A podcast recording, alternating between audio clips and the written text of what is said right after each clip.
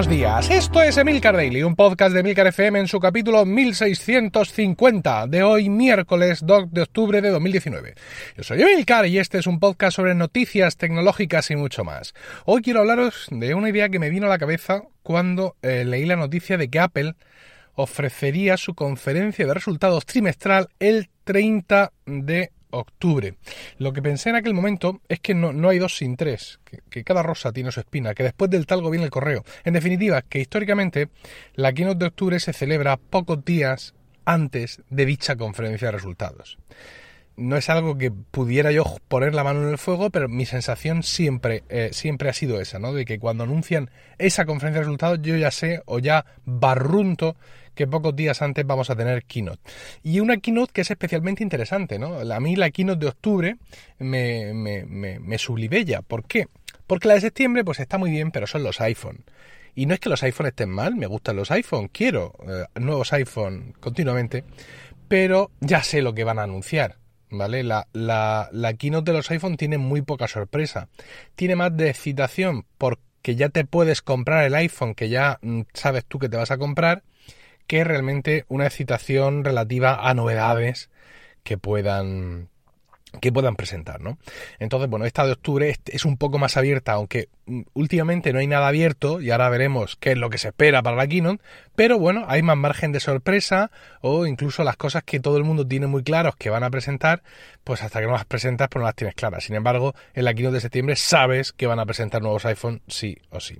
Ah, en este sentido, he leído un artículo estupendo en Mac Rumors de Joe Rossignol en el que aporta datos empíricos a todo esto que, que estoy diciendo, a todo esto que para mí es una sensación o un recuerdo, ¿no?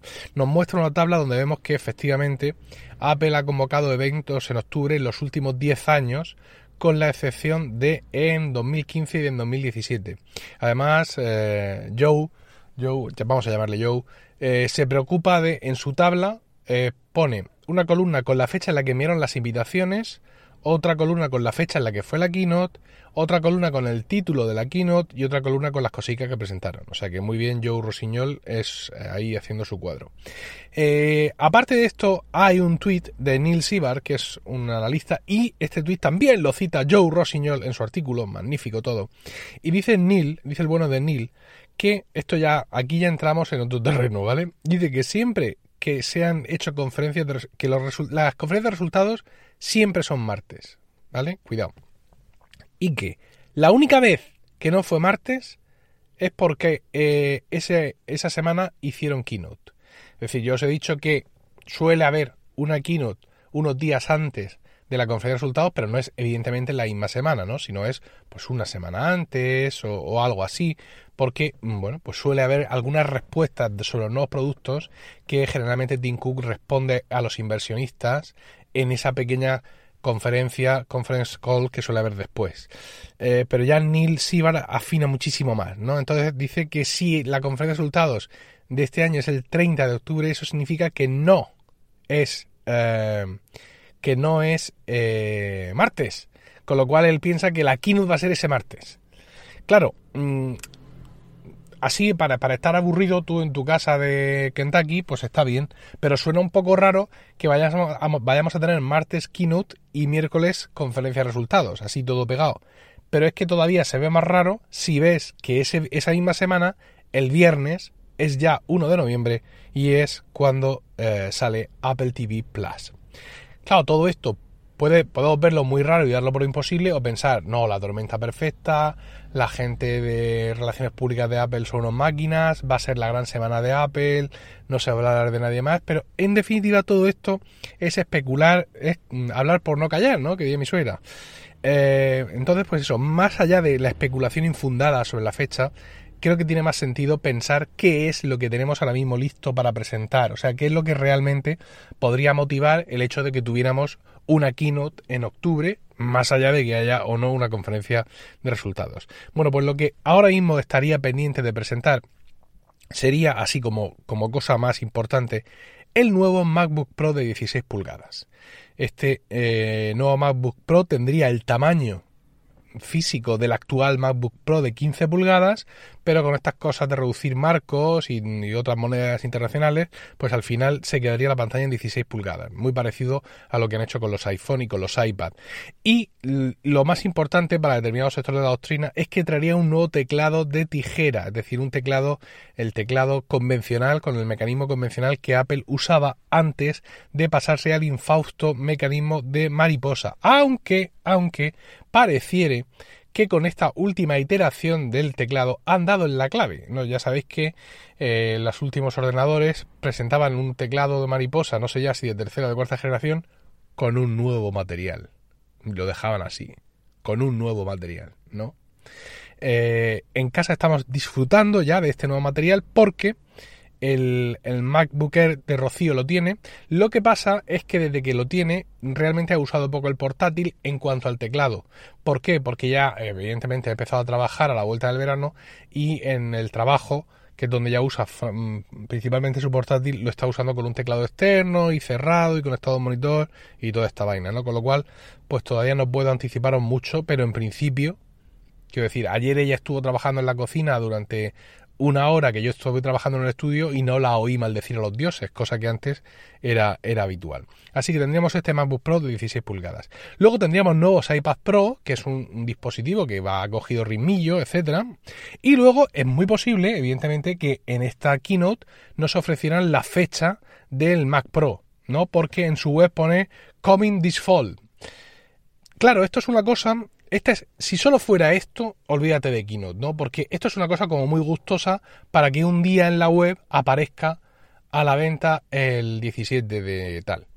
Pero, bueno, pensando en qué más cosas, pues podemos pensar que también pueden presentar o pueden hablarnos un poquito más del nuevo Mac Pro y eh, en mostrarnos, digamos, eh, finalmente la fecha del lanzamiento.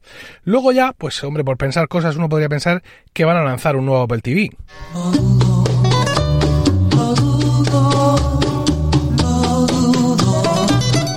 Pero tiempo han tenido, realmente, ¿no? Eh, para, para hacerlo. Y eh, luego ya también estaría el tema de Apple Tag y lo mismo me he precipitado al meter la canción antes porque si dudo lo del nuevo Apple TV mucho más dudo lo del Apple Tag que bueno he hablado esta semana sobre el tema de los localizadores y de lo importante y lo interesante que sería. Eh, ha habido mm, mucha reacción. Hubo un capítulo de Mixio la semana pasada al respecto que no había escuchado. Me han contado algunas cosas de cómo funciona o cómo funciona ahora buscar mi, mi, iPhone, que ya no hace falta que sea tu iPhone conectado a internet perdido por ahí el que te notifica estoy aquí, sino que si un iPhone pasa cerca por Bluetooth lo localiza, es decir, ya esto ya está funcionando de alguna manera y podría estar la cosa madura, pero insisto, no, no tiene pinta. Yo ahora mismo no, no estoy en el mercado realmente por nada de esto, es decir, no voy a comprar un nuevo Apple TV que no pueda disfrutar en mi tele. Ahora mismo yo estoy en el Apple TV de cuarta generación, lo que hoy puedes comprar en una tienda como Apple TV HD, eh, cuando ya existe a la venta un Apple TV 4K. Que pues sí, tiene más cosas que el mío, pero fundamentalmente tiene el 4K y yo no tengo una tele 4K en casa, ¿no? Entonces, pues un nuevo Apple TV que salga ahora, pues también va a ser 4K y va a llevar cosas fantásticas, pero eh, me parece que resulta, a no ser que traiga una cosa absolutamente revolucionaria que ahora mismo no puedo ni imaginar, eh, me resulta absurdo comprar un dispositivo 4K cuando no tengo en, en casa una tele, una tele 4K. Y pensando, esto ya sí que lo dudo muchísimo, que sacaran algo más barato, algo en plan pincho, pues eso lo veo muy improbable. Yo ahora mismo la verdad es que eh, tengo mucha confianza en los Fire TV, sobre todo ahora que me funcionan. Eh, en el caso de Amazon, por ejemplo, el Fire TV Stick 4K, aparte del 4K, sí traía hasta ahora cosas más interesantes de lo que traía el dispositivo convencional, el, que no es 4K. Ahora, una vez que ambos tienen el mando tal y el mismo software, pues ya la cosa da un poco igual. Pero bueno, ahí yo con ellos voy tirando y aparte estoy 100% seguro de que ese viernes 1 de noviembre, eh, cuando salga la aplicación, cuando salga Apple TV Plus, eh, tendremos aplicación de Apple TV para Amazon, eh, para los Fire TV de Amazon, como se anunció en la keynote en su momento, que lo dijeron. Otra cosa es que no la estamos viendo todavía, pero esto no es un rumor. Esto se dijo en escena por parte de Apple que los Fire TV iban a tener la aplicación de Apple TV Plus y yo pienso pues que están esperando evidentemente, bueno, no la aplicación de Apple TV Plus, ojo, la aplicación de Apple TV y yo pienso que están esperando evidentemente al lanzamiento de Apple TV Plus. Respecto al tema Mac, mm, tengo claro que mi MacBook va a morir en mis brazos, es decir, veo muy complicado cambiar de ordenador portátil eh, por otro motivo que no sea la muerte inmediata del que tengo, máxime cuando no hay no more MacBooks, ¿no? que diría la bruja escarlata. Y otra cosa es que sí me puedo comprar un nuevo Mac mini, ¿no? Estoy ahorrando en Unida Budget, mi aplicación de finanzas presupuestarias familiares. Por cierto, recuerdo eh, Winevers, ¿no? Escrito con Y Inavers y con B, inavers.es, en mi sitio web, con vídeos sobre Unidad Budget, un único pago de 8 pavos y ahí tenéis conocimiento para aburriros. Bueno, os decía que estoy ahí ahorrando para un nuevo Mac Mini y más o menos a principios de año llegaré a la cifra, ¿no? A la cifra de ese Mac Mini que yo ya he visto que es el que me compraría.